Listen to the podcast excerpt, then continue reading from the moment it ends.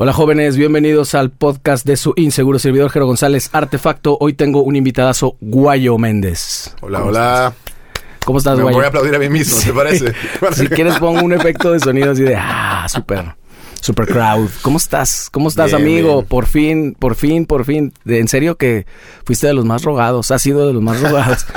Yo hasta que te vi llegar dije, es cierto, esto está pasando. No, sí, sí. O bueno, todavía me, todavía como que estoy pensando que voy a despertar y voy a decir, cabrón, soñé que estaba haciendo un podcast con Guayo. Pensé que Guayo estaba aquí, vas a decir. ¿no? Y te voy a No, mandar un mensaje, no. el cual me vas a contestar como en dos semanas, tres semanas, si Te voy a mandar va. un audio a la semana.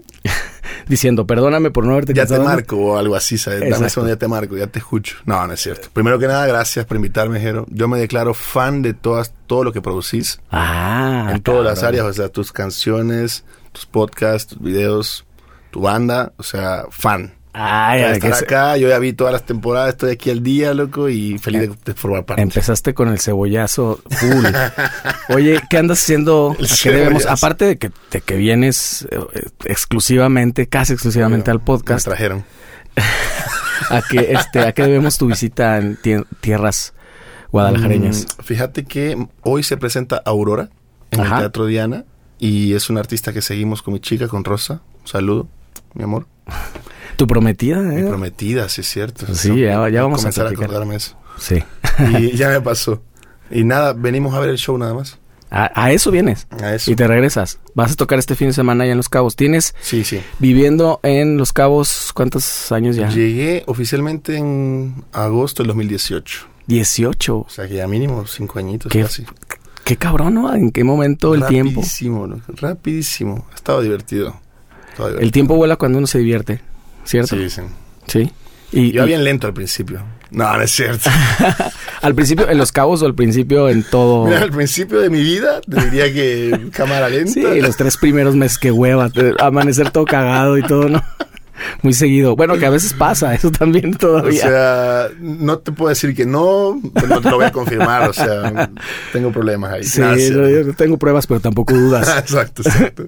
Oye, este, ¿en qué año llegaste a México? Tú eres de El Salvador, para Sí. la, hay poca gente que no te conoce en el mundo. Ah, no, bueno. Pero, pero sí, sí hay, ¿no? Y sobre todo la gente que, que, que nos, que nos sigue en este proyecto claro, Artefacto. por supuesto. Eh, Mm. Tú eres del Salvador, naciste en, en, ¿en qué ciudad eres? La ciudad de Santa Ana, Santa Ana. Santana, Santana, Salva- Departamento Santa Ana, ciudad de Santa Ana, cabecera departamental. Naciste en 1990 y... 95. 90 ¿Quién nace en 1995? En 1995 ya había crisis Sí, mundiales. de hecho. ¿Cómo, se te, ¿Cómo se te ocurre nacer en ese año? ¿Sabes qué? Contame qué pasaba en esos años, porque yo no recuerdo nada. Bueno, en, O en- sea, yo en El Salvador no tengo idea, pero en México sí te puedo decir, ¿Qué estaba pasando aquí? pues veníamos de una crisis, como siempre, en, en México vivimos en crisis, pero veníamos de una bien fuerte del 94, que fue la- ¿Qué el asesinato de Colosio, No. el surgimiento del ZLN, eh, de evaluación para diciembre del 94, el o sea, famosísimo... la onda de los ceros de- y todo eso fue ahí. ¿o Sí, fue ahí, fue tal vez 93, 94, sí. Órale. Ahí empezó. Ahorita estarías ganando millones, amigo. Pero millones tal cual, ¿eh? O sea, mil pesos es un millón de pesos. Siempre me ha llamado la atención haber podido ver ese México, ¿sabes? Como ese México de atrás. Ajá. Ni idea, solo hay historias, fotos. Pero con tu contexto ya me doy. Pero a- además tú hablas de, de- o sea, para mí el del México de los noventas es como muy reciente. Y tú hablas... Bueno, sí cierto. Oye, es que estás como mi hijo Sebastián que tiene ocho años y él, él todo lo viejito, sabe algo de Charles Chaplin, por ejemplo, y dice que es de los ochentas. Para él los ochentas es lo más lejos O sea, que llega a la humanidad. fue para atrás, loco. Sí, ya, es brutal. Charles, pirámides de Egipto. O sea, ahí están ahí a un paso. Exactamente, conviven. Y entonces, en El Salvador, naces, creces, todavía no te reproduces. Ahí no, yo creo que no, no, no hubo nada.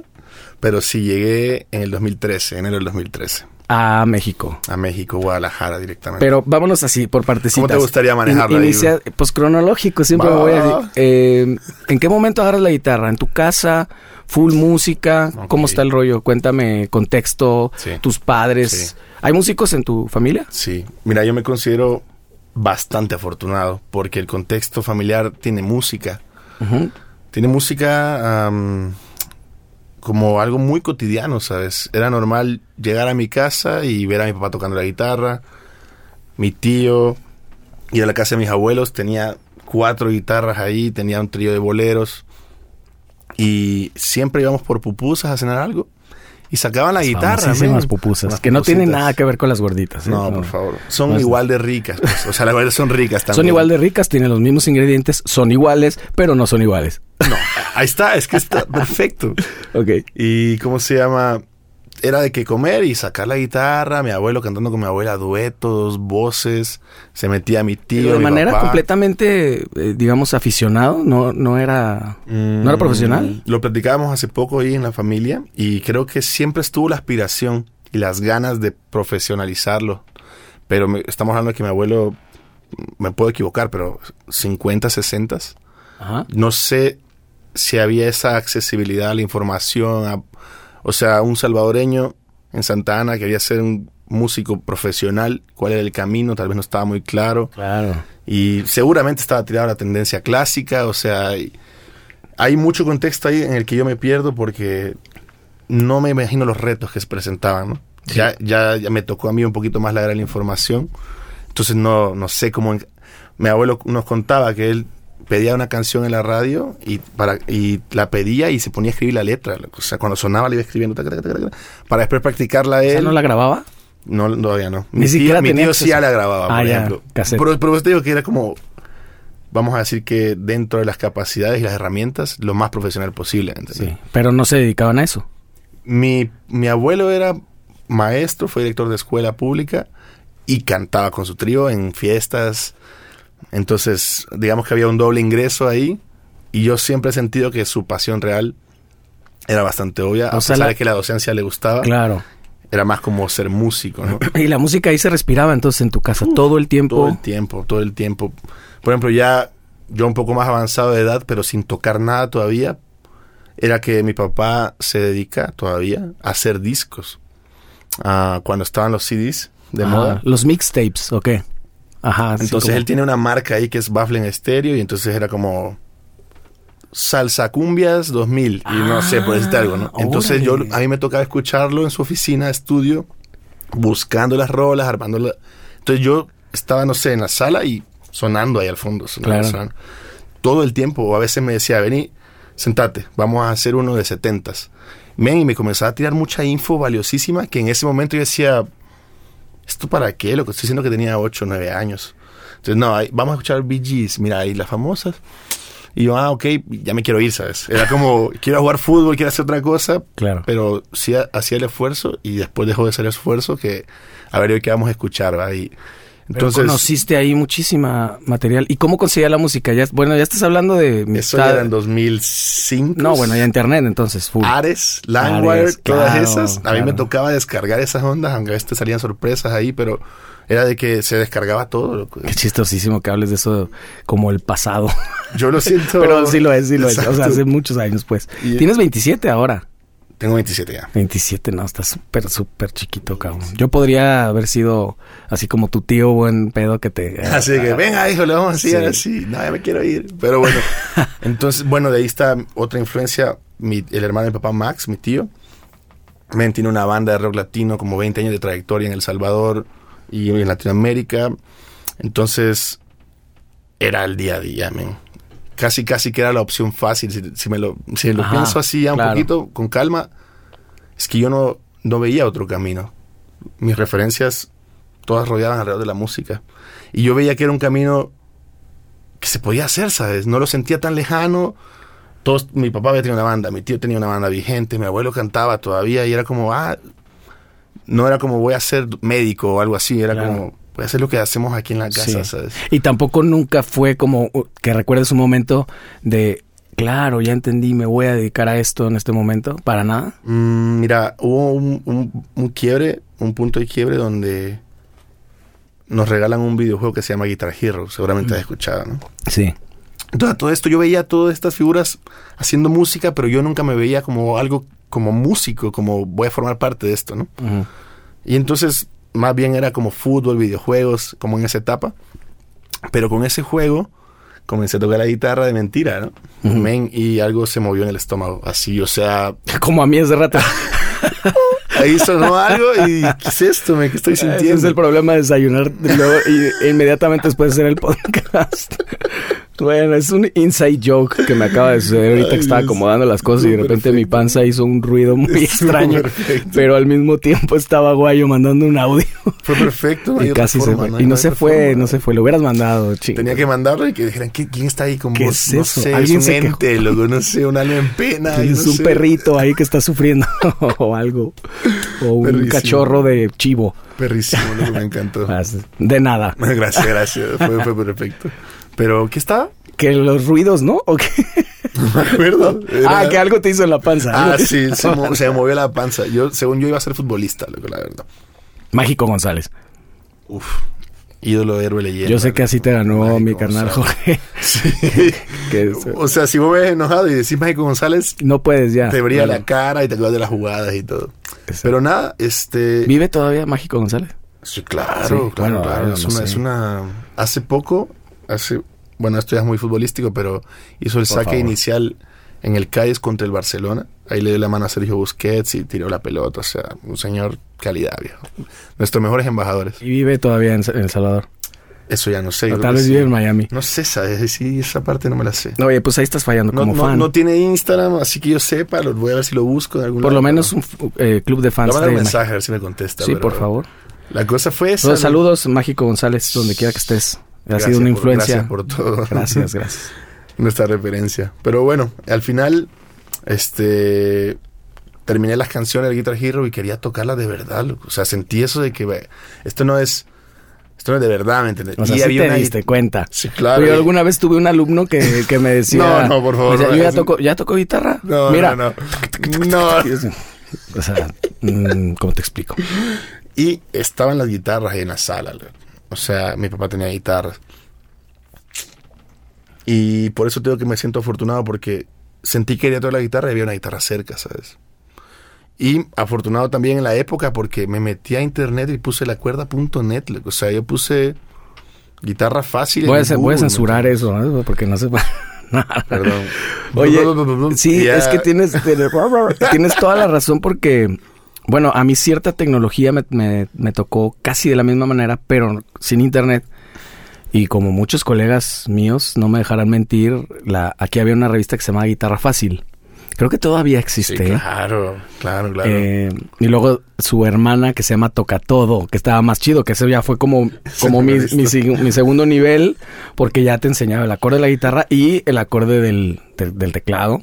No sé qué otra cosa. creo que también, todo. creo que también el de la flauta. Juela. Así, arribi- arribita de la canción, no, no eh, una canción del Buki, haz de cuenta, ¿no? Es decir, la menor y la menor, cómo hacerlo, así de tecladista de apoyo. Eh, buenísimo. Y esa fue mi, mi primera maestra. ¿Y qué año ah, estás ah, hablando? 93, 92. Ya venía. Sí. Sí, no, No, pero to- 10 años todavía faltaban. te diría que no me, no me vinculo con nada porque no, no fue ese mi proceso. Claro. Más sí habían de repente como libretitas en las escenas de música de que solfeo los solfeos y esa onda, ¿no? Pues, Bueno, sí, pero eso ya es. Era un poquito más académico, vamos a decir. Entonces nada, este, comienzo a estudiar ahí con tablatura, Dance of Death, ¿la has escuchado? Sí. ¿De Iron Maiden? Ajá, sí. Actual Mi, intro, mi, ¿no? mi, mi, mi. Exacto. Y yo así que... Vámonos. Y cuando comencé a sonar esas cosas, me acuerdo que mis papás dijeron, ¿dónde estás aprendiendo? ah?" Y yo le dije, internet está todo. Yo me Eh, sentí Porque así. dijo, dijo tu papá, yo no he hecho un mix de, de Maiden todavía. Él es súper fan, o sea, él tenía así los discos de... de- Ah, sí. Sí, claro. Sí, había esa música también. Por eso te digo que a mí me tocó un bombardeo musical por todos lados y O sea, escuchabas música latina también y todo. era... eh, mi papá es DJ, Ajá. entonces era como de ir a ver las fiestas. Y en El Salvador, cumbia, salsa, merengue, reggaetón, todo eso. Yo veía a mi papá poner todo eso, pero yo sabía que en la casa se escuchaba Michael Jackson, Bee Gees, este, Iron Maiden, o sea, era como... En serio, de todo. En yo, serio. yo no me daba cuenta de lo valioso que era ese. y después iba con mis abuelos y boleros y rancheras. No, claro, no lo valoras porque es natural, ¿no? Pero ahora sí lo volteas hacia el pasado y dices, claro.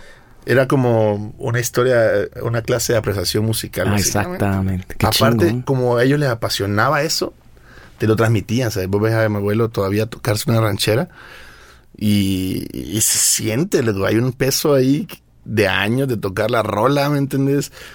¿Ranchera tipo que José Alfredo esto? Fíjate que... No lo tienes tan claro. No lo tengo claro, si te digo la verdad, porque no soy fan. Ajá. Y porque siempre se saca una canción de la nada, loco. Es como, tenía un juego que decía, vaya, este, voy a tocar una canción y si se adivina le doy cinco pesos. ¿verdad? Ah, ¿en serio? Qué Y chingón. cinco colones o algo así, ¿no? Y va, chivo. Entonces estaban todos los adultos ahí y comenzaba a tocar una y tal.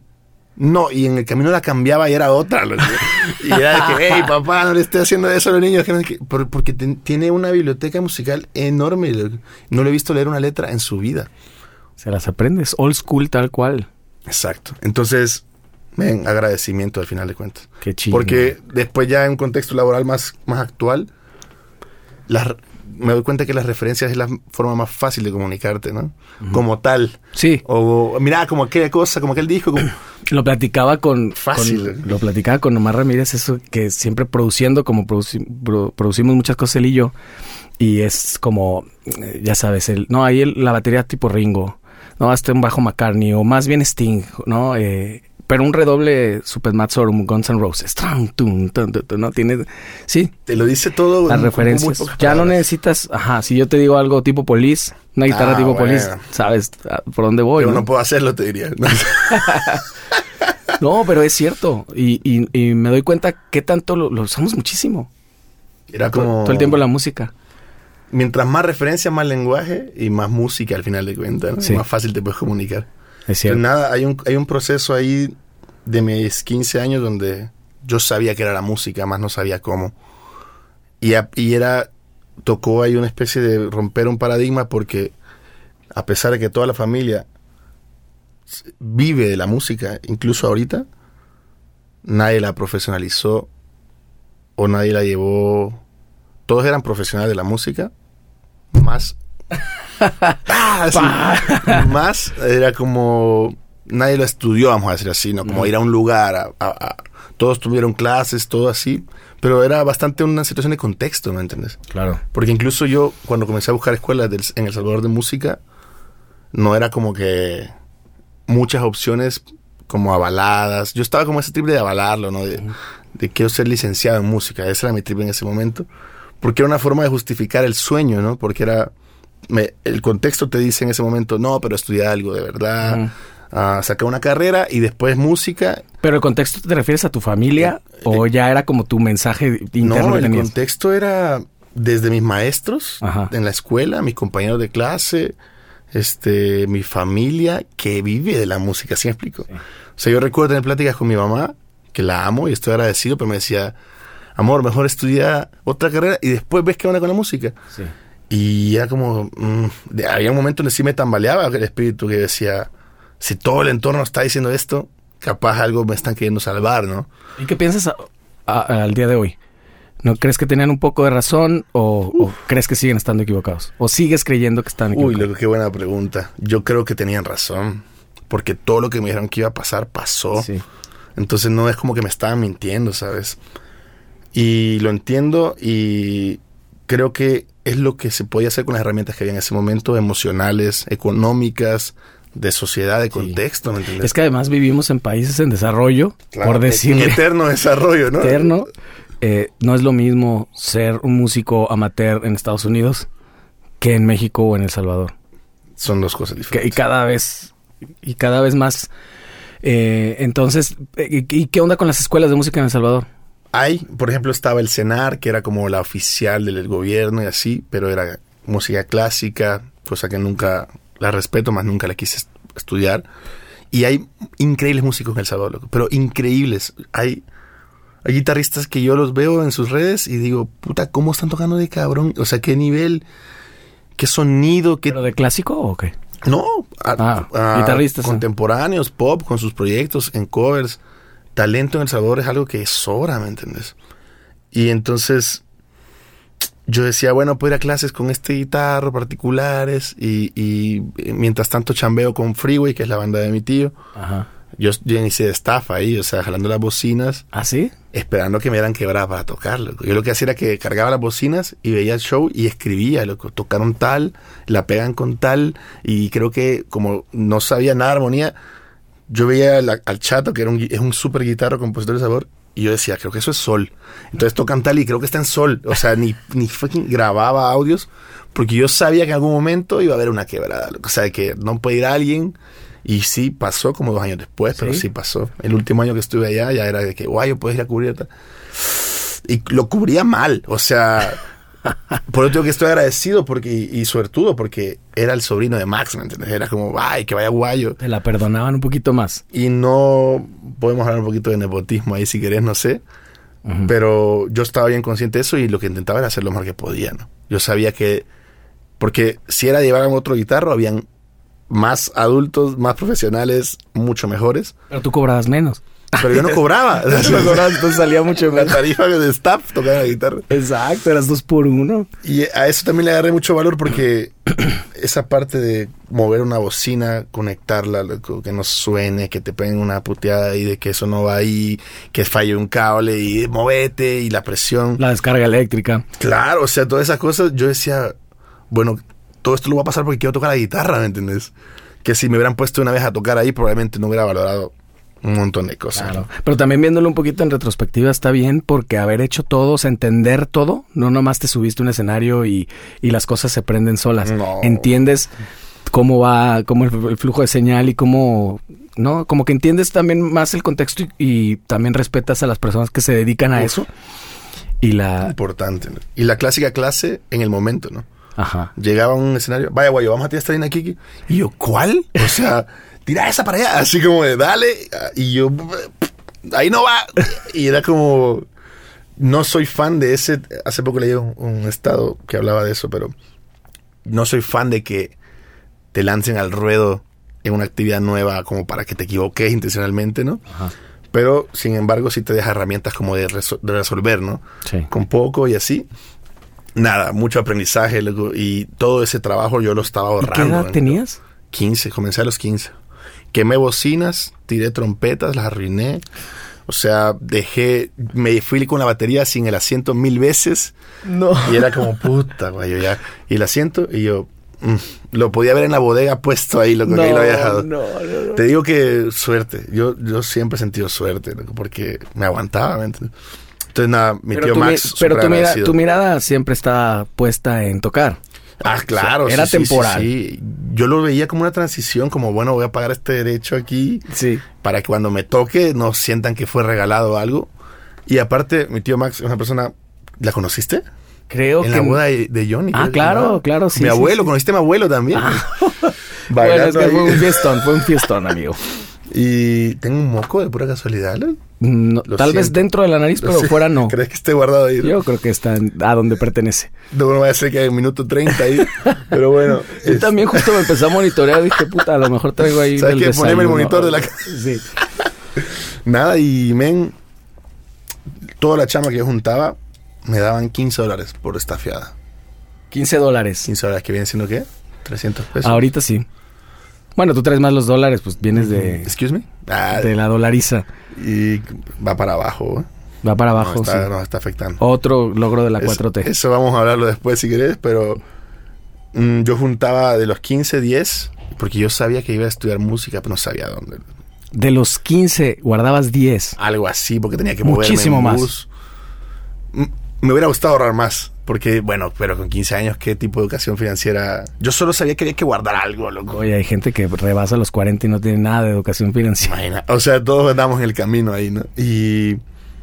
A los chingadazos. Oye, justo lo que acabas de decir, que no eres muy fan de aventarte al chingadazos. ruedo y de los chingazos, pero como que así es la vida por definición, ¿no? Creo que se aprende, te queda No la lección más clara, ¿no? Tal No vez. existe una escuela que enseñe a vivir. Charlie. García. Charlie García dijo eso. Hace poco escuché una historia de Charlie García. Pero bueno. es que me toca convivir con mucho argentino en Los Cabos. Mu- musicazos también. Y siempre Está- hablan de Charlie bien. Mira, todos tienen ahí mucho amor por Charlie. Mi laudero allá, Ricardo Miranda, increíble. Un día llegué a su taller y tenía a Charlie así reventando las bocinas. Y le dije, ah, Charlie. Y me dice, no, es, es que uno conoces a este Charlie. Y me pone un disco ahí, loco, que... Y yo dije, ¿esto qué es, loco? Es... ¿Cómo se llama? ¿Qué te puso? No me acuerdo, pero cuando lo escuché yo dije, esto es, esto es progresivo, loco. Era Ah. una cosa... La máquina de hacer pájaros. Creo y es de los setentas, además, quiero decirte. Y me dice, me comenzó, a- y algo que valoro que yo nunca puedo hacer es que me comenzó a nombrar a cada músico del disco. loco. En el bajo estaba tal, en el, y no un uruguayo. Y yo, cuánta info, loco, de ganas de agarrar el cuaderno así, a ver, pero ¿quién estaba ahí? ¿Tú no eres así? Yo no he podido, solo con ciertas cosas con las que me ha apasionado mucho. Pues ahora, géneros, ahora- discos ahorita y- me platicaste una anécdota del guitarrista Snarky Poppy y yo no, no me lo aprendí ni jamás me lo voy a aprender. Exacto, y yo es como ese cabrón, ya sé que Púa usa, eh, pero con Charlie yo no siento eh, tanta afinidad como para ir a investigar a ver qué pasa, ¿no? Pero me doy cuenta que todos los que cuentan historias de Charlie, loco, me las transmiten bien bonito, o sea, como que hay algo ahí que despierta. Sí. Pues es que, mira, es como los Beatles. Aunque no te guste, indirectamente te va a influenciar porque a, quien a ti te gusta, a quien a ti te guste, le influenció a los Beatles. Entonces, a huevo va a llegar. ¿Te gusta cómo toca él? A él le gustan los Beatles. Exacto. Entonces está... Punto. Entonces, una onda así. ah, pero bueno, el resumen era que Sí, se despegó la idea, ¿ah? ¿Dónde estábamos? Sí, yo estaba estafeando, ahorrando dinero. Entonces comencé a ver universidades y cada vez que yo me metía a ver tablaturas me aparecía un banner gigante, lo- publicidad de Fermata, De Fermata en México. que creo que estaba en su prime, o sea, era 2010, 2011, traían así Blue Cater. Y, En Fermata, Ciudad de México, obviamente, ¿no? Ajá, y salía Steve Bay en la portada y yo decía, ¿esto pero dan clase ahí o qué pedo?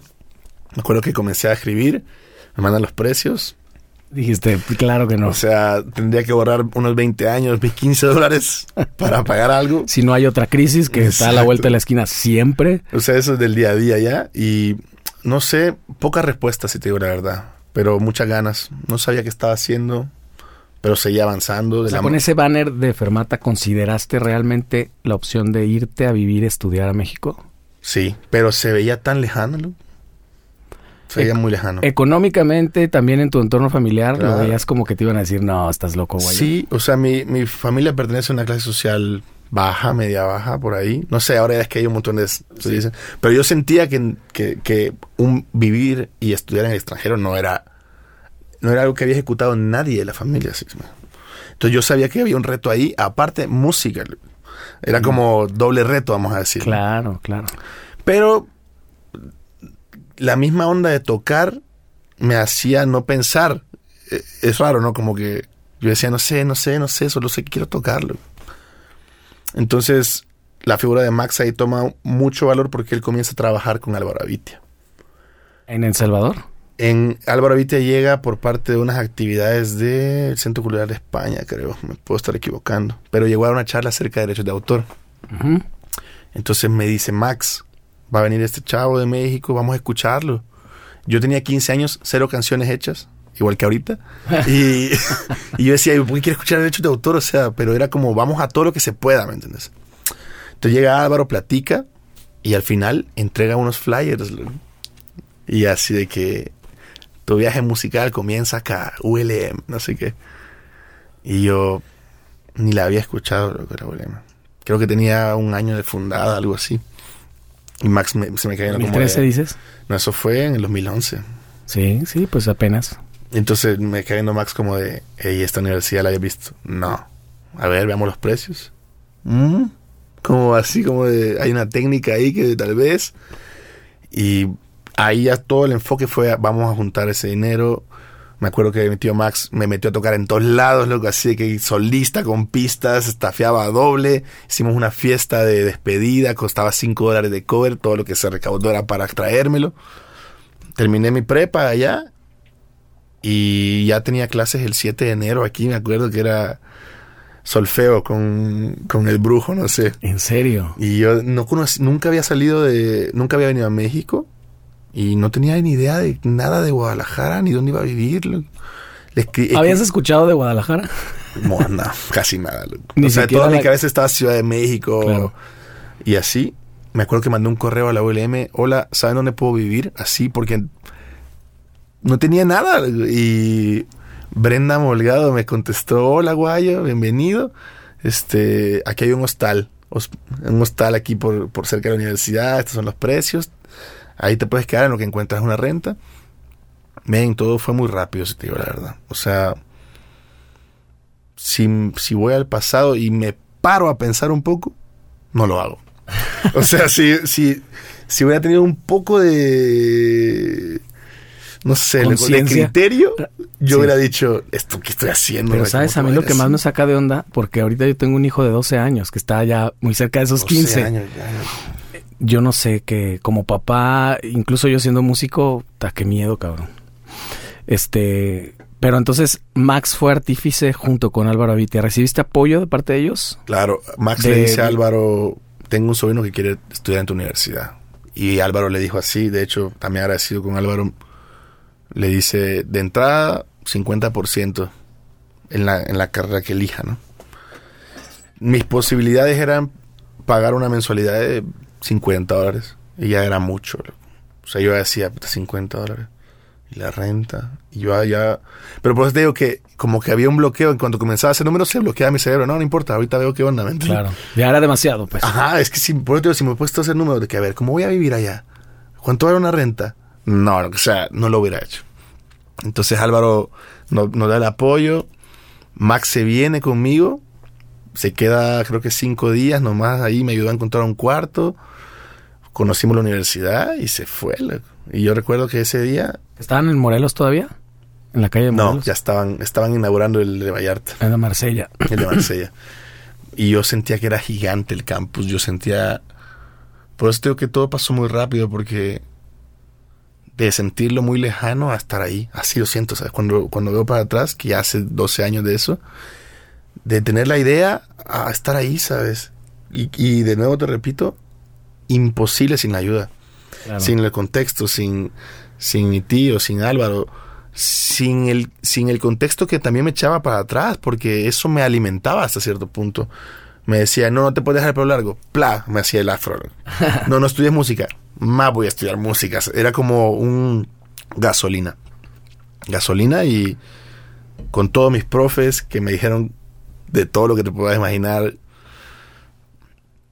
Yo creo que era lo, era lo que tenía que pasar para salir.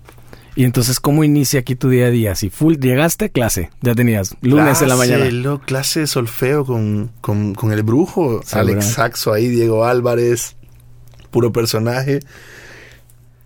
Saludos al buen brujo, saludos al buen brujo y a todos los que acabas de mencionar, ¿no? No, es que es me siento muy agradecido con todos ellos, pero yo estaba viviendo mi sueño. Yo, yo sentí que de ahí cualquier cosa que pasara ya era ganancia, o sea, ganancia. ¿Y la idea inicial era, de la carrera cuánto duraba? La técnica duraba dos años, entonces mi plan era, me puedo costear a medias la técnica, la termino y ya debería tener un poquito más de recursos para buscar la licenciatura. Eso fue lo que yo pensé en ese momento. Y cómo se llama, men, cuando ya llegué aquí, lo primero es la cachetada de la vida, lo de que sin dinero, lo que ahorré se acabó en menos tiempo. En el depósito, la renta, dos mensualidades, ya no tenía nada. El vuelo y así. Y a chambear, vendí Telmex, Yo era de los que te marcaba así de que ¿Está contenta con Megacable? No, es que tenemos un paquete y ya después me mandaron a la calle a vender Telmex. Iba a Toluquía, para allá, a, tocar puerta y no ganaba casi nada. O sea, esos fueron los primeros cuatro meses que yo sentí que me había equivocado. O sea, sí dije, uy, loco, esto está raro. O sea... O sea, sí te pasaba varias veces a la semana de pensar, ¿y si me regreso? Mira, en cuanto me ponía el uniforme de Telmex, yo decía, espérate, ¿por qué estoy haciendo esto? ¿Me entiendes? Claro. O sea, yo, yo decía, quiero ser músico, ¿qué onda? Esto está yéndose por otro lado. Ah, era como entré en modo supervivencia heavy que me dejó otras herramientas, ¿no? Y otros momentos y otras, otras enseñanzas. Pero era hasta difícil enfocarme en la música porque tenía que sobrevivir. Lo que era. Yo en ese momento decía que era injusto, me acuerdo que yo decía, qué injusto, o sea, qué pedo. Porque en la ULM yo veía otros contextos, ¿no? Claro otras y yo decía, puta, están desaprovechando su tiempo, pensaba yo. Eh, estaba muy enojado con la vida porque a pesar de que estaba viviendo mi sueño, sentía que la estaba pagando muy caro, ¿sabes? Y además que al ser una escuela que no era barata y, y de una escuela de arte, también se daba mucho esto de los de los chavos que nada más están ahí como que los papás ya no sabían qué hacerle. ¿qué y bueno, pasa, métete no? ahí. Sí. Y se veía que no lo valoraban y que los llevaban en el carrazo, ¿no? Y, y- y entraban así como de, ay, qué hueva. Y llegaban tarde. Y tú así, Exacto. no mames, güey, yo vengo ca- caminando, cabrón, llegué temprano. Eso eh, era, fue muy chocante, fue muy chocante, pero al mismo tiempo encontré personas que sentían lo mismo que yo. Y de ahí me agarré, ¿sabes? De, de, de, de querer ser mejor músico, de querer hacer una banda, de tocar con artistas, de... Y eso me alimentaba y es lo que me salvó, porque si yo hubiera dicho, me voy a, me quedo por la, por lo que me brinda académicamente la escuela, tampoco hubiera sido un determinante muy fuerte, porque al final era algo que yo entendí que lo podía aprender en otro lado también, ¿sabes? Claro. Y dije, entonces, ¿por qué me vine hasta acá? Y es cierto. Entonces ahí comenzaban un montón de dudas y yo te- me atrevo a decir que dos años pasé pensando que me había equivocado. Dos años. Dos O sea, años. los dos años de la carrera. Sí, que yo dije, la cagué. O sea, porque no tocaba, no tenía chamba, Pero te aferraste al plan. hacía otras chambas. Todavía no había un vínculo de amistad, hermandad como existe ahora con toda la gente que quiero y, y amo aquí en Guadalajara. Entonces, me sentía muy solo, muy solo. No- y yo no, te decía, sentía que ni tocaba mejor. O sea, yo decía, puta, se supone que llevo dos años de técnica y siento que no toco como pensé que iba a tocar. Y me acuerdo que el plan era ese, terminar la técnica y ahí vemos qué onda. ¿no? Acabo la técnica y tomé una decisión. Dije, mira, voy a intentar vivir de la música ya. Y si esto no jala ahorita, me voy. O sea, porque sentí que volver a entrar a una carrera para seguir mejorando. Yo dije, creo que me va a quedar tiempo de ir a darme duro en la calle ya, loco. O sea, como de decir, ya, loco. Ya, ya, ya te sabes el 251, tienes escalas, Con eso. conoces gente. Yo sentí que era el momento de tirarme a la calle. Y si no jalaba, yo sentía que era un indicador de decir, entonces no era por aquí, loco. O sea, como... Porque pasa, ¿no? A veces no hay talento suficiente o a veces no hay herramientas suficientes. Y yo dije, las consecuencias que esto traiga las acepto, ¿me entiendes? Si me dedico a la música y me muero de hambre, tenían razón todos los que me lo advirtieron, Y listo. voy de regreso y ya. Y si no, pues va a pasar lo que quiero que pase, ¿entiendes? ¿Y en qué momento te pusiste a tocar? ¿Quién fue el primero que te invitó o cómo estuvo el rollo? Yo Creo saberlo, pero me encantaría A ver, escucharlo. fíjate que es interesante porque no sé. No, no, no. No, no sé. Mira, mi primer chamba que yo dije, hey, llegué, fue Daniel Kitroser. ¿Qué tal? Me invitó a una grabación al estudio. Re- ¿Reptilia? ¿Lagartos? No sé. Ay, Hay no. muchísimos estudios ya. Estaba muy puede ser rana. Rana, así que águila, halcón, cerdo. No. Pero me dijo, le digo, mira, están haciendo un trailer de una película y quieren un guitarro, yo creo que vos lo puedes hacer. Sí, no, me lo contó Dani en un podcast, de hecho. Dan- ¿Ah, sí? Sí. Y yo, a mí no se me olvida eso porque yo recibí la llamada y yo dije, "Eh". no, o sea, yo nervioso, te mando los papeles, no sé qué. Y, y yo sentí que tenía las herramientas para sacar la chamba, ¿sabes? Y dije, wow, no sé, había estado muy de la mierda y ese, esa chamba que yo creo que la hice mal, si te digo la verdad. O sea, ya llegué ahí, estaba Juanito Ayala, yo tenía 19 años. lo- Otra y- vez el, otra vez el, mía. escenario. Otra vez el escenario este del... la- Ahí te va, loco, ahí, rec. y yo los papeles ahí así de... Men, pero si te digo la verdad, yo no me sentía listo porque el maestro Juan Ayala para mí es desde cómo vive hasta cómo toca, loco, es como me transmite cosas así increíbles.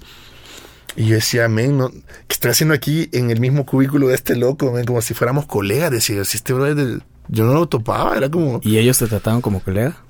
O, o Ah, sí mira, ahí sentiste estuvo algo? interesante porque como te digo, me siento que soy suertudo, loco, porque fueron lindos. O sea, había, una, había un pasaje de esa partitura bastante metalero. Y vos me conoces, Sí. no es mi fuerte. Y entonces yo le dije al productor, que no recuerdo, ¿cómo se llama? Daniel no estaba ese día. Le dije, ¿o sí? Le dije, mira, ahí eso no me sale así como súper virtuoso, pero yo había tripeado en mi casa un delay que me hacía el paro como de que sonara. Pintadito. Pero mi equipo era muy básico porque no tenía cómo comprar. Y me llevé un ampli, un frontman, o sea. Todo mal. todo mal. Yo tenía que haberle dicho a Daniel, No, profe, no me, eso no lo puedo sacar porque no tengo el equipo. pero, te, pero, inexperto". pero también tenías hambre. Ajá. Y no, y yo sentí que la paga era.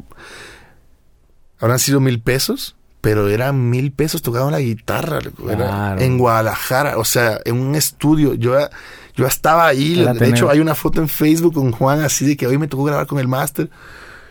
Y, y a veces me sale ese recuerdo y lloro, loco, porque fue como un salvavidas de hielo. Porque mil pesos no eran nada y no me volvieron a llamar. Pero fue un boost que dije, bueno, algo me está diciendo que no, porque yo sabía que no estaba listo, pero estaban llegando las oportunidades. Tenía que prepararme mejor, tenía que hacer otras cosas. ¿Y tú sientes que no hiciste buena chamba ahí? Yo, yo siempre siento que hago una mala chamba, te lo digo así. Pero no sabes si salió eso, ese material. no sé, no sé, no, Habrá ni idea. investigar. A lo mejor lo, lo borraron, le hablaron a Fer Esteves Sí. Fer Esteves era el indicado para esa chamba, pero y ya estaba ahí. era como... Pero No algo sé. vio Dani, ¿no? Algo vio Dani Kitroser en ti. Que puede ser a mucha hambre. Hambre así. Este chamaco en está el ensamble me desmayaba así. Me desmayaba sin comer.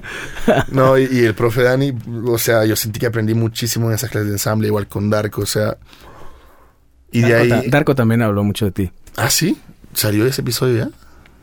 Pues el que eh, en mi otro podcast que hacía con Omar, el, el- ¿Salió? el- No conversaba, oye, tú que dices, yo te veo todos los capítulos y ya Ese te he no dicho vi, dos. Pero ya, o sea, ese no lo vi, ¿sabes? Sí, porque sé que también tocaste, ya me, ya me vas a contar así cronológicamente, pero muy cerca de ahí fue que empezaron con el Grimes, el proyecto que hiciste Bastante con Darko, cerca. Malambres. Bastante cerca. Y Malambres, ¿qué onda? ¿En qué momento, casi desde que llegaste, hiciste buena amistad con él o no? Estuvo muy loco. Yo estaba estudiando para una- un examen y llegó con su bajo. No sé qué me dijo. Un chiste. sí, Vamos sí. a decir un chiste, ¿no? Se lo regreso. Ah, hay flow.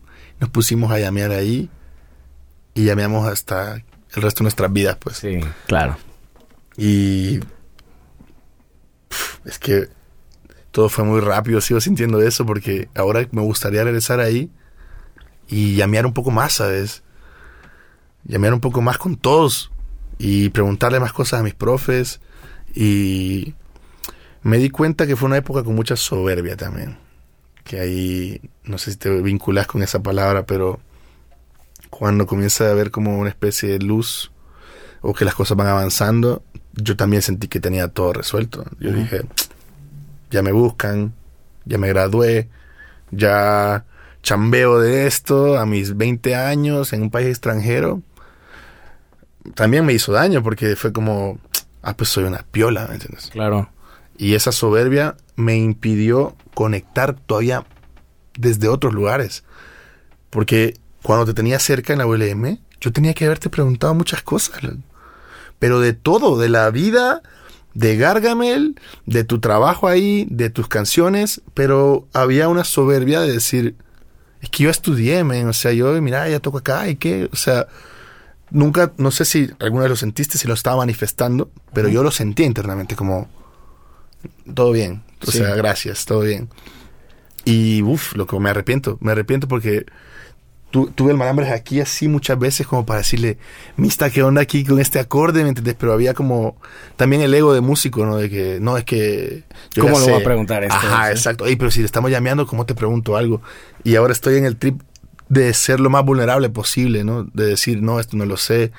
Eh, sabes que aquí me falta. Yo sé que vos sabes esto que yo no sé. Ayúdame, pedir ayuda.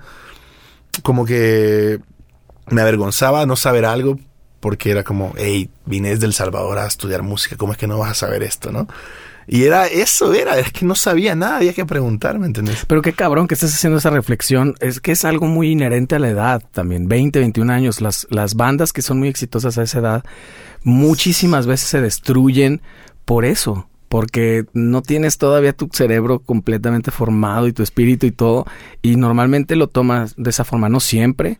Hay casos gloriosos que no. Pero... Muy excepciones, ¿no? Pero, güey, estás haciendo una reflexión a los 27, o sea, estás hablando como si hubieran pasado 30 años y, y- y han pasado menos de, ¿qué cuántos? 7 años, güey. Sí, siete. O sea, es muy poco. Es güey. poco. Qué bueno que, que llegues, llegaste a la reflexión también muy rápido. Siguen pasando las cosas muy rápido, por lo visto. Sigo sintiéndolo. Sigo sintiéndolo porque si vos me decís que eso fue hace 10 años, te digo, puta, no sentí que fueran 10, ¿sabes? Sentí menos, lo sentí todo muy rápido. No sé si es algo que deja de pasar conforme avanza la edad, pero yo lo siento cada vez más rápido. No, o sea, digo, No, ah, yo entre más grande, o sea, de edad soy, no, de cuerpo, este, masa consigo, yo... exactamente, este, más, más rápido pasa. Yo no, yo ni siquiera me puedo acostumbrar a que estamos en el, o sea, quiero decir 2016, güey, ¿sabes? Sí. O sea, no puedo creer que es el 23. Ya, yo ya estoy en el tema de que, ok, 40 2046, pues, lo que, Lo, lo que, me diga. eso es. Eso sí, es. entiendo. Pero sigues teniendo contacto con Malambres, con Josh, con Sí, Diego, con toda esta gente, ¿no? Yo es gente que admiro, amo y, y quiero aprender más de todos ellos. Claro, la distancia de los cabos, Sí. o sea, me di cuenta en los cabos de esto, ¿me entiendes? Está bueno. Pues el silencio, acá. el silencio y la distancia te ayudó un poquito, ¿no? Es un retiro medio espiritual alcohólico ahí, donde así de repente estás solo viendo el mar y así es que hice, qué, qué no hice, por qué no fui a más conciertos, o sea, como que uno dice, porque Los Cabos es un lugar paradisíaco, hermoso, bello, seguro, bondadoso, pero carece de oferta cultural de vez en cuando, casi no hay conciertos, casi no llegan artistas, está un poco lejos de todo. O sea, hay mucho entretenimiento, pero casi no como cosas de la y todo cultura. pensado para el extranjero. Claro. O sea, el local es el entretenimiento. Entonces, es como, no hay entretenimiento para el local, si me explico. Y a veces llega alguien y hay que ir y se llena. Y si hay oferta, hay un festival de la música y todo, pero una vez al año. Y sí, por eso vine a ver a Aurora, ¿sabes? Porque me estoy obligando a empaparme de música. ¿Sabes qué me pasó con Jorge Drexler? Me di cuenta que tenía que ir a un concierto así grande como tres años. Pero tres años tocando la guitarra, ¿me entiendes? Y yo dije, "Ey, a ver, ¿qué onda? Vamos a ver a Jorge, Simón. Voy, vamos con Rosa. El auditorio apagado. Y en cuanto suena la primera nota, así que entra la banda, yo ya estaba llorando. Güey, qué bonito. No has perdido eso entonces. Ahí Yo- sigue. Llorando que, no sé, ahí me tocó algo que no me habían tocado mucho tiempo, loco. Y, y dije, aquí es, ¿sabes? Claro. Me, me lo, me lo confirma, me lo recuerda me le- y me lo fortalece. Entonces viene Aurora, vamos. Y viene Snarky Pop y creo que el primero de junio, vamos. O sea, si Los Cabos me brinda esa Steve posibilidad, Vai, ahorita que hablaste también viene. viene para mí. Es que también tengo que elegir bien porque por eso tengo que quiero llegar a ese punto donde mis centrales en Los Cabos, ahí está mi banda. Ah, lo que me decías hace rato. Ajá, sí, y, poder sentirme parte de todas las ciudades, ¿me entiendes? Es posible, yo no me quiero poner así muy de, de ¿quieres un consejo millonario? pero sí es posible. Por favor. Yo creo que como que como tú lo moldes, se, se hace, cabrón. O sea, no es así como que, ¿sabes? Super pensamiento mágico, pero pero creo que de alguna manera, en la medida en que lo que lo vayas moldeando, se va haciendo. Se labra, definitivamente. M- Muchas cosas que, que- que nos han pasado a nosotros ha sido a partir de, de como de tendría que ser así, por lo menos pensar como una posibilidad real. Quiero, me gustaría que fuera así, ya considerarlo, no estarlo tapando. Y, y mucho es como tú decías cuando ves lo del, cuando veías lo del dinero. Bueno, no sé cómo. Porque cuando ves los cómo, a veces dices, es imposible. Pues dices, bueno, eso ya se resolverá solo y se pasar, resolvió. digo. Y entonces, Malambres, este rollo, ¿quién te invita a participar ya en proyectos? Porque yo ya te conocí en 2014, ya más o menos acomodado en, en- en algunos, ya, ya tocabas. Sí. No sé, seguramente no tenías resuelto tu situación económica. No. Mira, ahí en un jam de aniversario de la ULM, conozco a Josh y a Diego y me invitan al Jarrón de la Abuela, Ujú. que era una idea que venía Diego Álvarez trabajando. Josh, Malambres, Marvin Groove, no sé si tú conoces a Marvin. Brutal Le baterista. pega increíble. Moni y Paulina Ramos. Ajá, y Paulina. Paulina Ramos y, y era un... Una, yo sentía que era una bandota, lo que decía, puta, aquí gente mayor que yo que sabe mucho. Me sentía bastante vulnerable también, pero dije, bueno, si me están invitando es por algo, ¿sabes? Y, y yo voy feliz. Entonces el jarrón estaba bastante apadrinado por la ULM. Sí. Íbamos a casi todos lados. Entonces esas eran las presentaciones que hacíamos. Pero todas las que veías era cero presupuesto. Era por amor al hambre. poníamos, exacto. Y no me dolía, al contrario, decía, amén. No sé qué va a pasar con el jarrón de la abuela, pero tengo que, eh, tengo que mostrarme, tengo que agarrar callo, tengo que tocar, tengo que sonar, lo que sea. Entonces, eso, eso fueron los primeros. Hicimos una banda con Yohai también. Y Emiliano Casillas, ¿te acuerdas? de Sí, claro, también lo invitamos. y Caloyero. ¿Te tocó Caloyero? Creo que no. Creo que Después fue Iván Hernández. Ramírez, perdón. Y hicimos la, la tetera de Crisanta. Ese fue mi primer gig pagado que conseguimos caminando por Chapu, entrando todos. Nos metimos a Doña Tota, nos así de que música en vivo, ¿qué onda? No teníamos ni bocinas ni nada. Y yo fui a Chapala por un frontman de 500 pesos que un brother estaba rematando para poder tocar ahí. Y me acuerdo que nos pagaban 800 pesos. Y- ¿A la banda? A la banda. ¿Eran cuatro? Éramos cuatro. 200 pesotes. 200, ahí estaba yo, Javi, Emiliano y todo. Y le damos 20 pesos al papá de Galoyero para que nos fuera a dejar cada uno a su casa. loco. 20 ¿Qué? pesos. Ahora que nos lo hizo era un paro de él. Claro, De que así de que uno en Santa Tere, uno en Tonalá, otro en Y el vato No. iba a dejarnos a todos por 20 varos. Entonces eran 200 más el 20 de Don George. 180. 180. loco. Y yo... Yo no sé cómo le hice. O sea, sí sé cómo me dicen más bien. Ayuda. Me ayudaron todos los que tenía cerca. Me, me dieron desayuno, me dieron de comer. Este, me llegaron a ayudar a pagar la renta, a pagar la escuela. No lo hubiera armado solo. No, mi talento no, no me dio para eso, loco. O sea, era más una onda colectiva de, de que quizás estábamos en la misma en el mismo camino, ¿no? De querer ver qué pasaba con la música y esa hermandad yo creo que no no se rompe porque cuando recuerdo a Malambres o a Diego, a Josh, me acuerdo de esas balidas, de juntar monedas para comprar un hot dog. Y ahora ves a Josh que anda con Charles y no sé qué en el Pal Norte. Y ves a, bueno, con, con Andrés Vuelva de Rapache, vivimos una trailer en Los Ángeles en la misma búsqueda, sin un peso.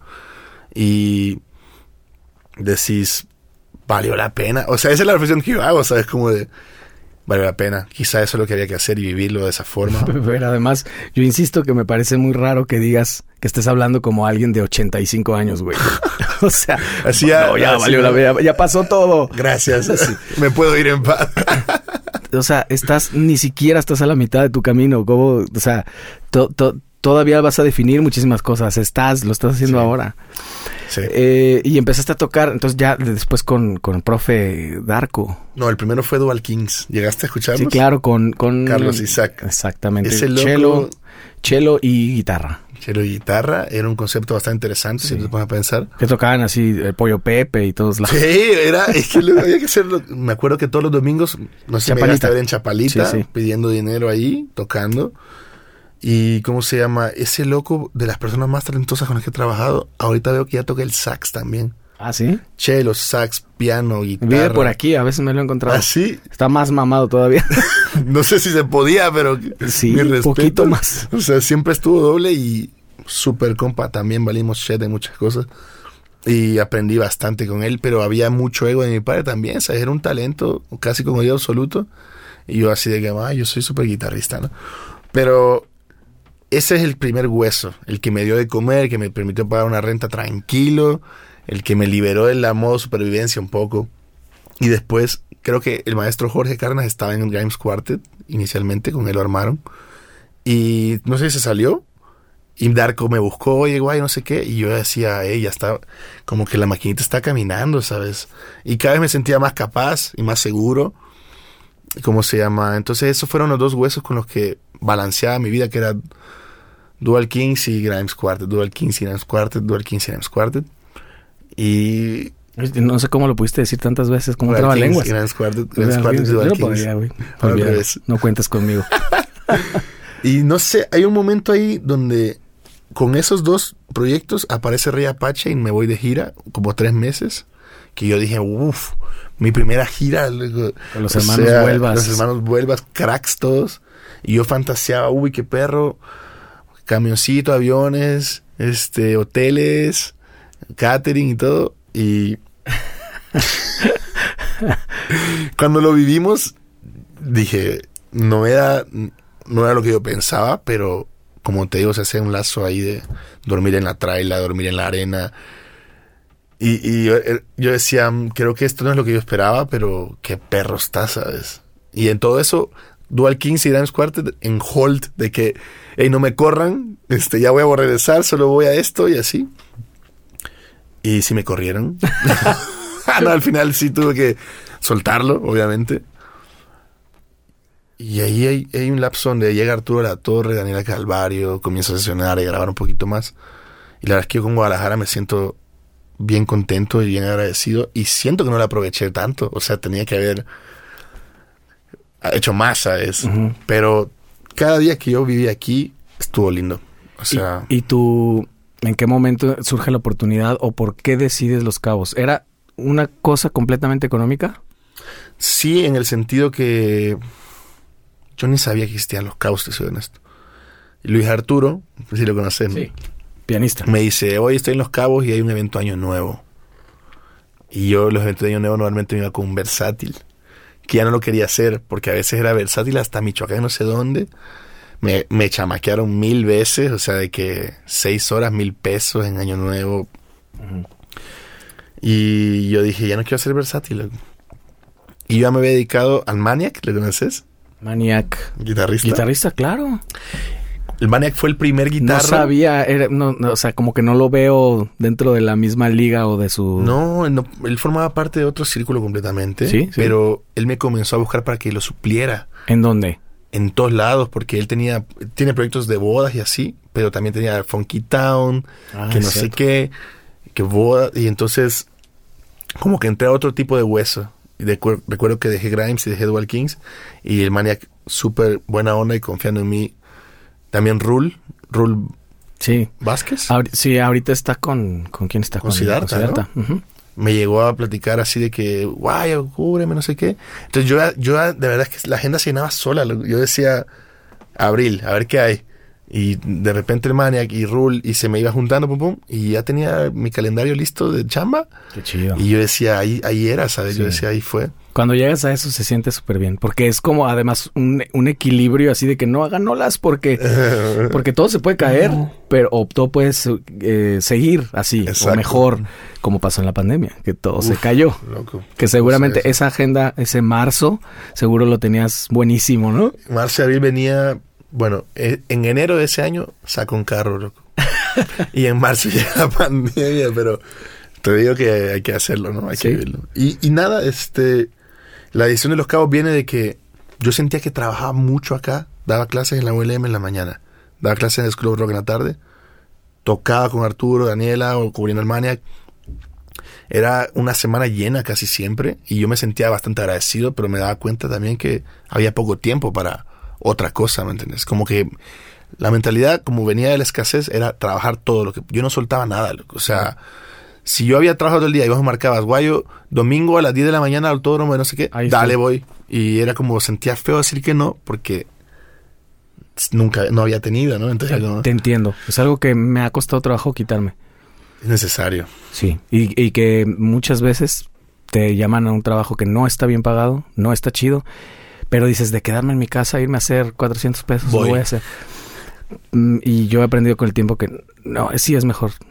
Tu tiempo a veces está más chido. Y, eh, porque fíjate, hablando del tiempo, eso, esa reflexión traigo desde hace rato, que eh, tú llegaste a la ULM con eh, el- el afán de aprender música y de cosas técnicas.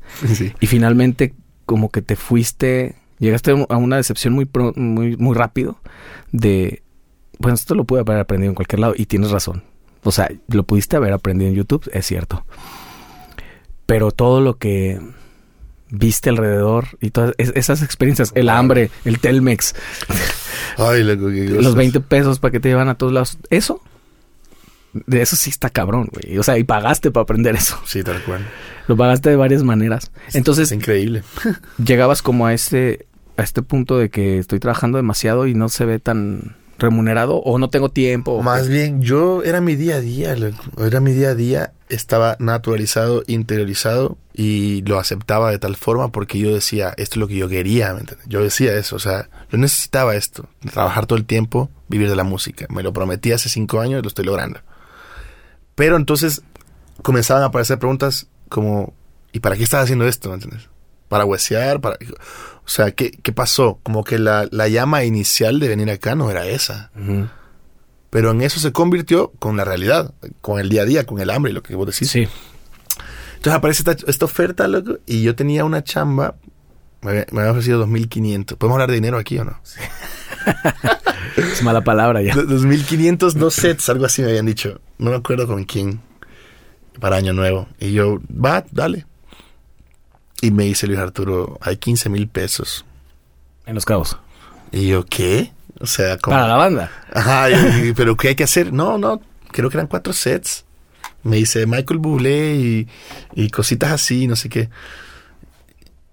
Pero 15, 15, así 15. 15 me dice. ¿Y, y cuándo hay que ir? No, volar el 30, regresar el primero.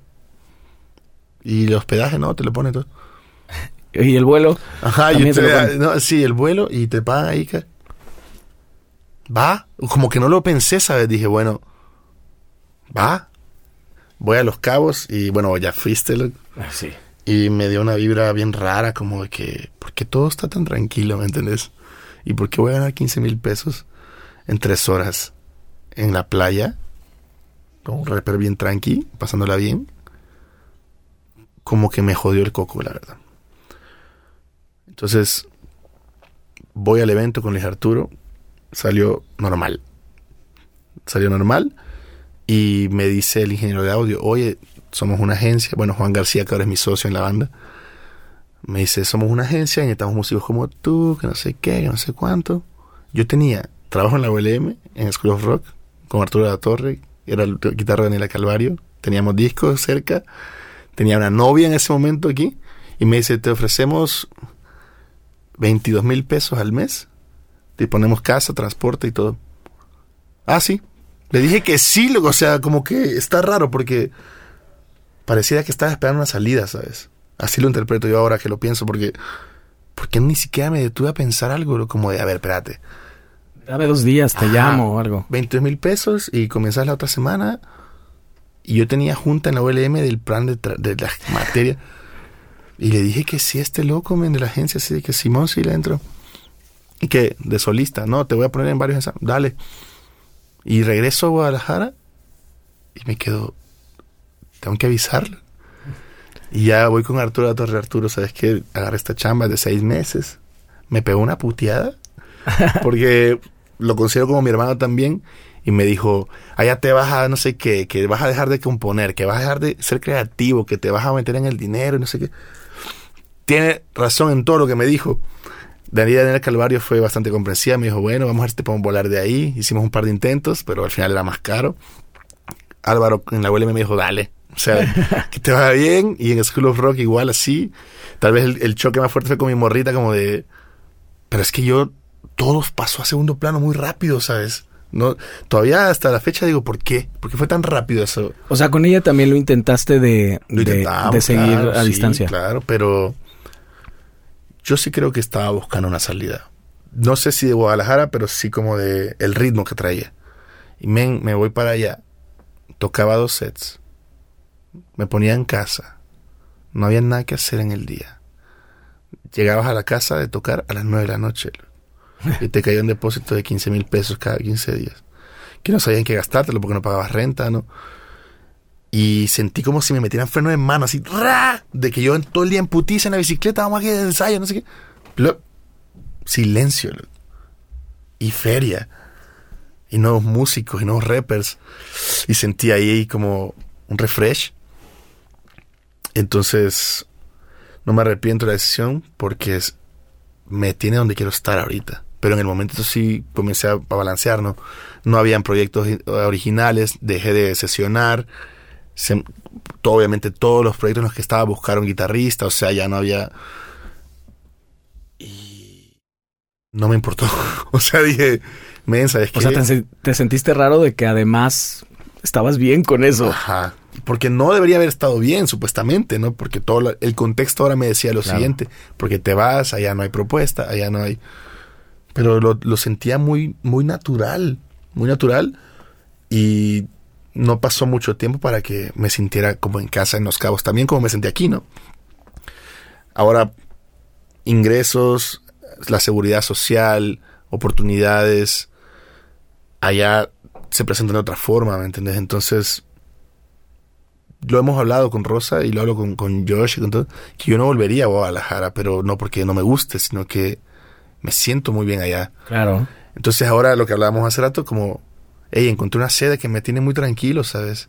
Me sacó completamente el modo supervivencia porque hasta allá aprendí a decir que no, ¿sabes? Porque era como, ¿necesito esto? no? Ajá.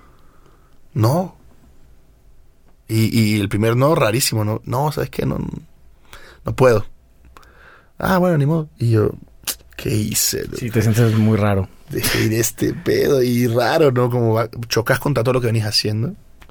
Y ahora lo disfruto con, de sobremanera. No, no, no quiero. ¿Cuánto? No, no. Como que pasa a un segundo plano cuando deja de ser una preocupación el dinero, ¿no? Cuando ya llegas, el proyecto llega a una estabilidad donde trabajas solo y tienes trabajo y- y fluye.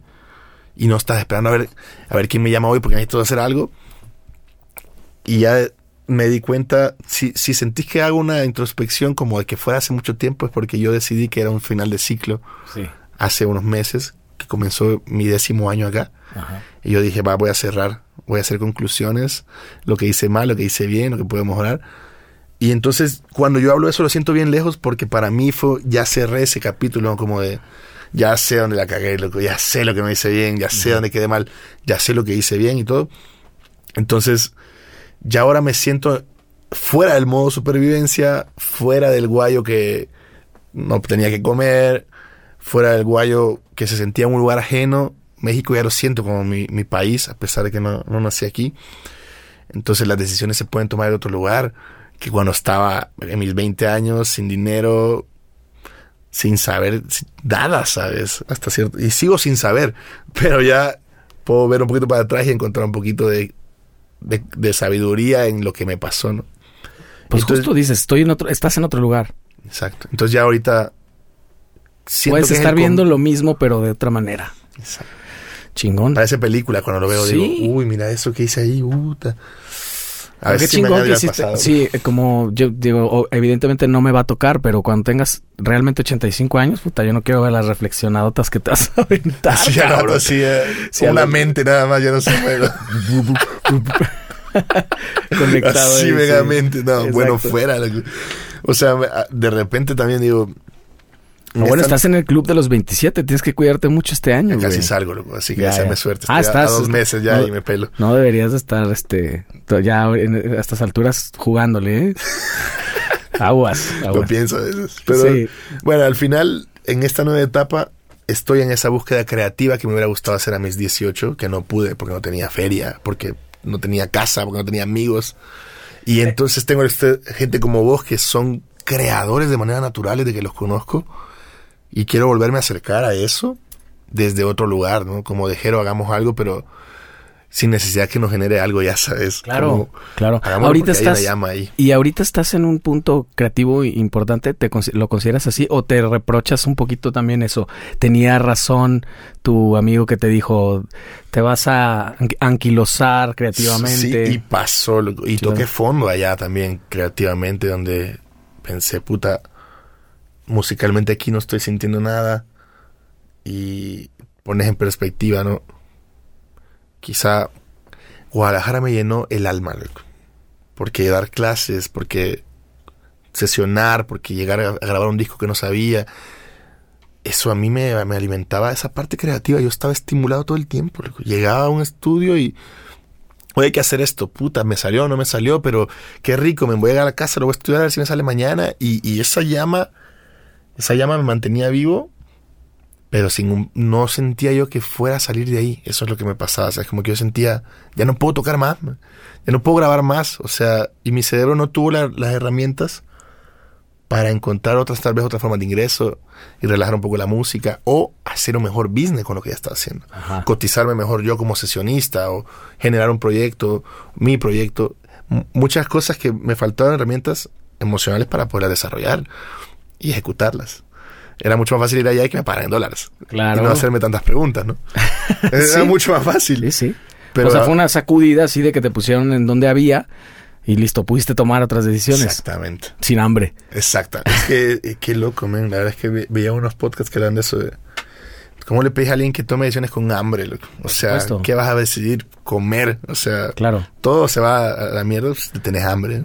Sí, claro, güey. O sea, simplemente te pones de malas. Ahora imagínate una hambre crónica de semanas o de meses, pues claro. Y hambre también, entre comillas. A lo mejor si comes diario, pero la carencia constante. Siempre el, el- como- el estarte negando todo. Ah, no, no solamente el de lujos y eso, es tu mismo equipo. No te puedes costear un pedal. Qué horrible era eso. Y tienes que a fuerza estar con tu guitarra con las mismas cuerdas, ojalá no se rompa, cabrón, porque ¿no? En, una chamba que ojalá no se rompa porque no tengo. La guitarra está pidiendo descanso también, como de ahí loco usa otra porque ya estuvo y vos estás así haciendo el que no te dice nada, ¿no? Men, yo, como te repito, suerte el 99% de las situaciones, suerte. Suerte de encontrar gente como ustedes, gente de que no me fui para otro lado, gente, eh, suerte de, de que aparecieron las oportunidades.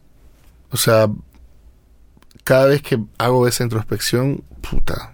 O sea, siento que iba caminando en un risco y que estaba muy fácil caerme de cualquier forma, ¿sabes? Y no pasó. Entonces.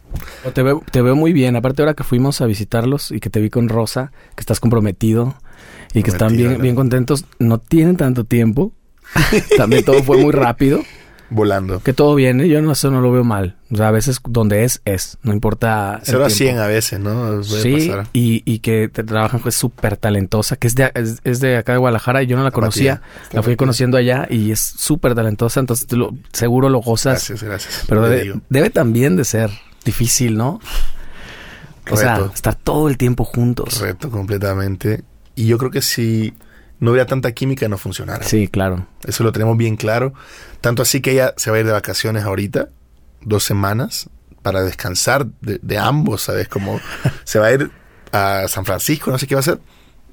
Porque. Ni siquiera sé a dónde se va, me vale madre. avísame cuando llegue este otra No, pero sentimos que hace un reto porque es como esa misma rutina, como partir de repente, ¿no? Pero extrañarse es increíble también. Sí, es bien bonito. Salen cosas de ahí. Entonces, Tú te regresas ya a Los Cabos, pasado mañana. Sí, en la madrugada de mañana a chambear ya otra vez. Pero, loco, o sea, el resumen de todo es que estoy donde quiero estar, agradecido y buscando nuevos horizontes, básicamente. Me quiero acercar a vos más, a Josh, a Andrés, Malambres, todas las personas que admiro creativamente y en cuestión de...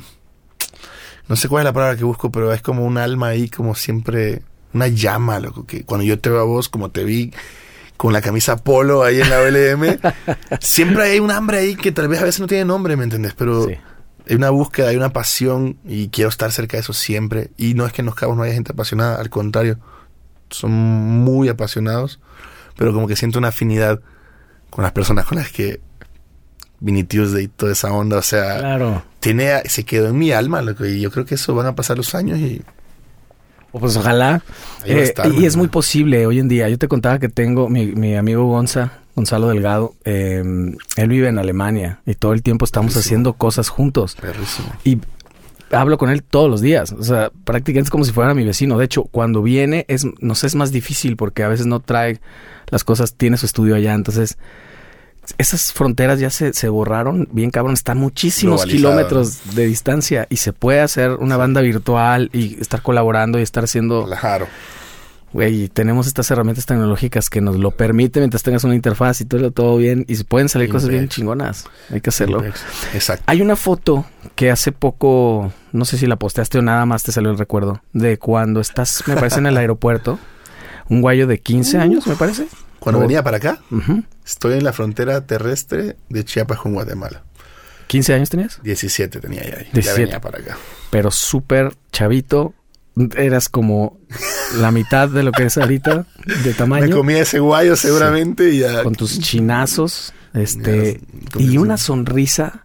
Con, con esperanza y, y, una mirada así de, güey, voy a... Qué bonito, gracias. Este... Poesía. Imagínate que pudieras regresar y ver a ese guayito ahí, ¿qué le dirías a hoy, güey? Temprano para eso, ¿eh? pero... ah, ya es mediodía en China. Mediodía.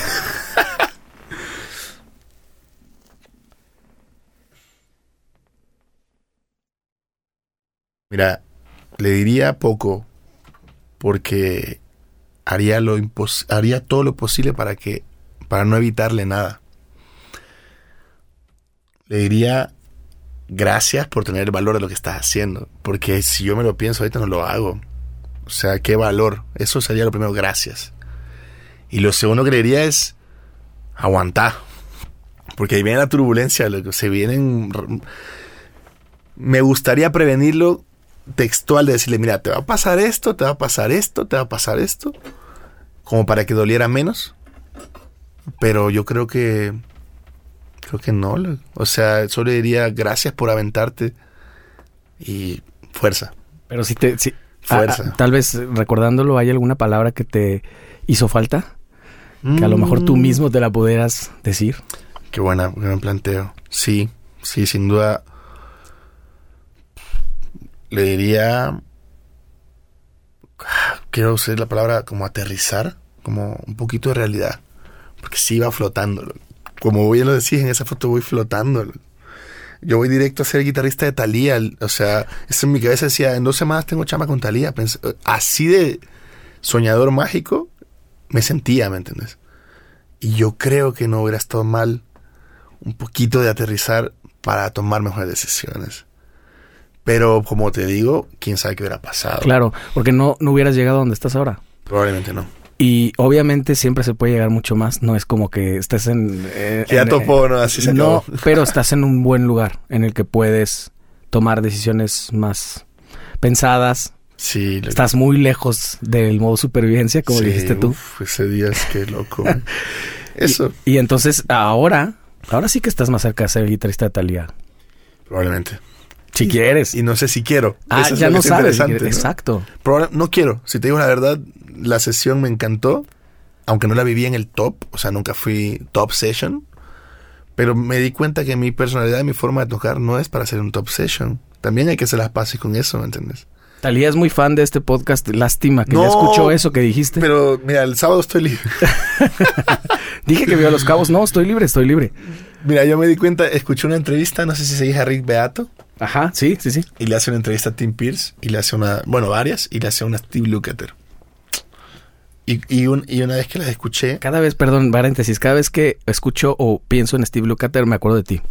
no, Por, porque, por muchas cosas. Por muchas porque no me sale, loco, porque le he dado a medias. No, ah, siempre me hablaste de él. Es que era una sigue siendo una influencia, porque yo sabía que era higher gun, como dicen, ¿no? Top session. No, pero, tírale a la luna y le pegas a las nubes. Por lo menos te Exacto. quedas ahí. O sea, el, el estilo que desarrollas es la falla de imitar a alguien. ¿no? Exacto. Tal cual. Y, men, en la entrevista Tim Pierce comienza a dar un montón de, de detalles, como un- una atención al detalle técnico y musical que yo nunca desarrollé y nunca lo entendí, ¿sabes? En el sentido de que él, es una... Él lo dice en la entrevista como hay que ser medio freak. Porque es que yo me fijé en el dedo, en la uña, en la púa, en el zapato, en el cable. Y yo disfruto de esa parte técnica, pero no la, no la pulo, no la... O sea, para ese nivel de sesión en el que yo fantaseé que iba a estar, es necesario. loco. Y el vato habla de ser de una toma, one take. Y yo no soy de one take, vos me conocés, loco. O sea, yo te digo, no sabes que eso lo voy a hacer diferente o no me sale, no llego al bend. Todo eso va cargado de que tengo que estudiar más siempre. Pero ese nivel de, de acuciosidad no lo disfruto, ¿sabes? En el y no me sale. Vamos a partir de ahí, de que no me sale. Y si, y si me va a salir, tendría que tener un... perdón. Como un, un extra esfuerzo donde yo no me siento yo, ¿sabes? Puede ser mediocridad, si lo querés ver de alguna forma. Pero hago las paces con eso todos los días. Y digo, yo no soy Tim Pierce ni Steve Lukather. Y men, y, y mira, pero hago esto y me gusta lo que hago y siento que conecta con gente. Entonces como que la sesión como tal yo sentí que era algo que intenté, que desarrollé hasta cierto punto, pero no me dio plenitud como tal, ¿sabes? Porque de repente decía, "Ay, a mí me gusta cómo suena esto. No, pero es que no. Y era como, bueno, o sea, entiendo mi labor aquí y no pasa nada. Amigo, yo creo que en la música, así que te acuerdas lo que decías de las referencias Sí, claro. que te sirven para esto y para esto. En la música es igual, en el lado del- de los sesioneros, por ejemplo, o de los músicos en general, no vas a utilizar siempre al mismo guitarrista para distintas cosas. O sea, Claro. no puedes tenerte el Ringo para hacer todo. Sí, sí, sí. sí. Hay una canción que va a funcionar perfecto Exacto. y lindísimo, pero entonces ah, los músicos así somos. No Sí. puedes tener la cosa que tiene el otro, porque pues para eso contratan al otro. Exacto. En ese momento, cuando si yo eh, pienso en una canción, inmediatamente has logrado ya eso y eso, eso está bien cabrón, es un éxito bien cabrón porque puede, puedo decir, aquí es, me hace falta guayo. Uy, loco, eso es... ¿Sabes? Gracias, o sea... Y, y creo que hay mucha gente que piensa así. Eh, entonces, eh, eso ya, ganaste con eso. güey. Gracias, loco, eso es más que suficiente, ¿sabes? Porque lograr ese tema que con poquito te reconozcan, que te destaques. Si esas tengo pocos recursos, sí, yo lo sé. Ajá. No, pero además que, que la, la, como que el- técnicamente cómo vas a revolucionar un instrumento que está tan estudiado, ¿no? Y cada vez hay cada vez alguien que toca mucho más perfecto. Y para el lado que te quieras ir, la rapidez, o para el lado lo, lo más limpio, lo más grubeado, exacto. Rig. Está increíble. O sea, yo me... Ahora estoy buscando mi, mi voz, como dirían así, ¿no? Como abrazar eso que vos decís porque yo no lo veo, ¿sabes? Cuando me decís, ahí falta guayo, yo digo, ¿qué puta es eso? loco? ¿Qué quieren que... ha- ¿Qué es? Y entonces yo creo que en lugar de intentar ser el más rápido o de tener el mejor equipo, que lo sigo intentando, como también abrazar eso, ¿no? Como hay algo ahí que estoy diciendo que no me entiendo, pero Ajá. al parecer los demás sí. Sí. Entonces vamos a vamos a ver qué es. No lo has visto. Eh, Es medio invisible para ti. Es yo lo siento es un tema de inseguridad definitivamente y Sí, personal de que digo todos los músicos es que te no está, tan, sufrimos de eso. no está tan perro, pienso yo. Cuando dice ahí falta guayo, digo, ¿qué, qué te voy a dar ahí, loco? Porque siento que no es suficiente, pero como te digo, todos los días hago las paces con aceptar eso y, y, y ponerlo otra vez a disposición, porque para eso está, ¿sabes? Si no, eh, me leí un libro hace poco que no ni terminado ni a la mitad, que hablaba como ponerte en contacto con esa parte creativa, ¿no? Y el libro te habla un poquito de que está conectado con el creador, que creó lo que nos rodea, si lo quieres ver de manera religiosa o no, como energía. Y a la hora que nosotros improvisamos y creamos, estamos traduciendo el código, ¿sabes? Y dice, el, el libro te plantea como de, mira, si tenés eso, ponelo a disposición. O sea, y entonces yo me lo quiero recordar de que, aunque yo todavía no me siento ahí como que puedo ayudar en una producción o esa onda como que todavía dudo de mí, entender de que es parte del proceso de la inseguridad y de, y de ponerte vulnerable con tu obra y que sí hay gente que va a cliquear y que sí hay gente que, que te va a entender el código que, que, que salió, ¿no? Con referencia Porque, y porque todo. fíjate que hace rato hablabas de soberbia y la, sober- la soberbia va para dos lados, ¿eh? La soberbia quiere decir hablar de lo que no sabes. Entonces, eh, si estás hablando desde para, para mal o para bien, decir, no, es que esto, esto cuando no sabes, o decir, yo no tengo nada, como desvalorizándote, también es soberbia, man. Es, es un balance, ¿no? Es un equilibrio ahí complejo. Ajá, Que en esta nueva etapa es como, que ¿quieres grabar? Démosle. ajá. Pues que pase. Ajá, a ver qué. Ya estamos hablando con, con Josh. Bueno, con Josh ya vamos a jugar cositas con, con, con George, con Andrés también. Y como es gente que admiro, como te repito, quiero volver a empapar de eso, loco, para ver, para sentirme pleno ahí otra vez, ¿sabes? Y ver, o sea, disfrutar todo el proceso. Sí, que además es súper disfrutable. O sea, lo, lo chingón de esto que nos dedicamos es que no nos pesa el, el- la, la parte de, de eso, los procesos, porque son divertidos. Y, y cuando logras, yo estoy un poco en esa etapa, ¿eh? Cuando logro que el proceso mismo me, eh, me llene de, de gozo, ya triunfé. Esto, este ejercicio, este proyecto del podcast lo hago justamente para eso Qué perro. no para Te otra cosa. mucho. Disfruto muchísimo la conversación y, y luego de repente me meto mucha chamba editando y todo, pero... ¿Vos editas el video también y todo? Sí, claro. Ala. O sea, ¿tú crees que tengo una oficina? ¿qué? Pero el, Mándalo a pro- la editora. el proceso para mí es muy divertido. Hacer discos para mí es muy divertido. Hacer canciones es lo mismo. Ya no... Yo tal vez compartí eso contigo y te digo, tiene que ver a lo mejor un poco con la juventud.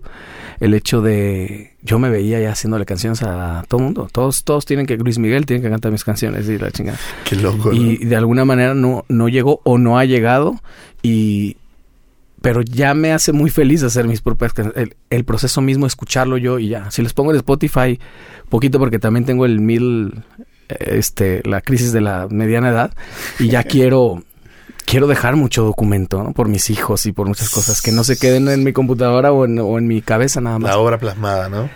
que finalmente es como que Eterna también. sí y lo que uno siempre quiere como dejar Dejar. Tienes razón. Yo, hablando específicamente de tu obra, loco, creo que desde el primer día te lo he dicho, ahí en el comiendo frijolitos, de que, men, yo, tu- tus obras las disfruto, man. O sea, sí, yo pienso, qué rolón. Casi siempre, cuando he escuchado lo que vos has hecho, pienso, qué rolón, loco. Qué chido, Y me pasa gracias. que me voy en la- a la casa, me pasaba y las cantaban en la casa y yo, cabrón, este cabrón ya me pegó esto aquí. Porque he grabado cosas que no se me han pegado también. Ujú. Y cómo se llama, solo decirte que lo sigas haciendo porque hay, hay algo que tenés que decir, que ya decís y que seguramente todos vamos a escucharlo, que está perrísimo. Sí, vamos a, de- eh, terminando este podcast vamos a hacer Una vamos a rolita. grabar así. ahorita algo aquí, aprovechando el estudio. Guayo, te agradezco un chingo que hayas volado justo nada más para Sí, esto. Ya me tengo que ir, de hecho. o sea, Sí, ya aquí salir tu vuelo, ahorita te, te- te mando la eh, limusina. mira, ya me dicen que me esperan, así que Ah, todo bien. Pues que se- te agradezco muchísimo, te quiero ir a visitar pronto eh, y quiero que estés viniendo y que sigamos en contacto. Te quiero, te admiro desde siempre, te admiro bien cabrón y, y, y sí, yo también le diría a ese guayito, qué cabrón, güey, qué chido. A- adelante, hazlo. A lo mejor no me lo hubiera entendido porque no hablaba tan mexicano. de hecho, ¿qué pasó más? No entendí. Te agradezco mucho, mándale un abrazo a Rosa y, Yo le digo. y nos vemos acá pronto. Saludos. Muchísimas gracias, guayo. Te quiero Yeah. mucho. Está la rita, ¿no? Hay que ponerle ahí una-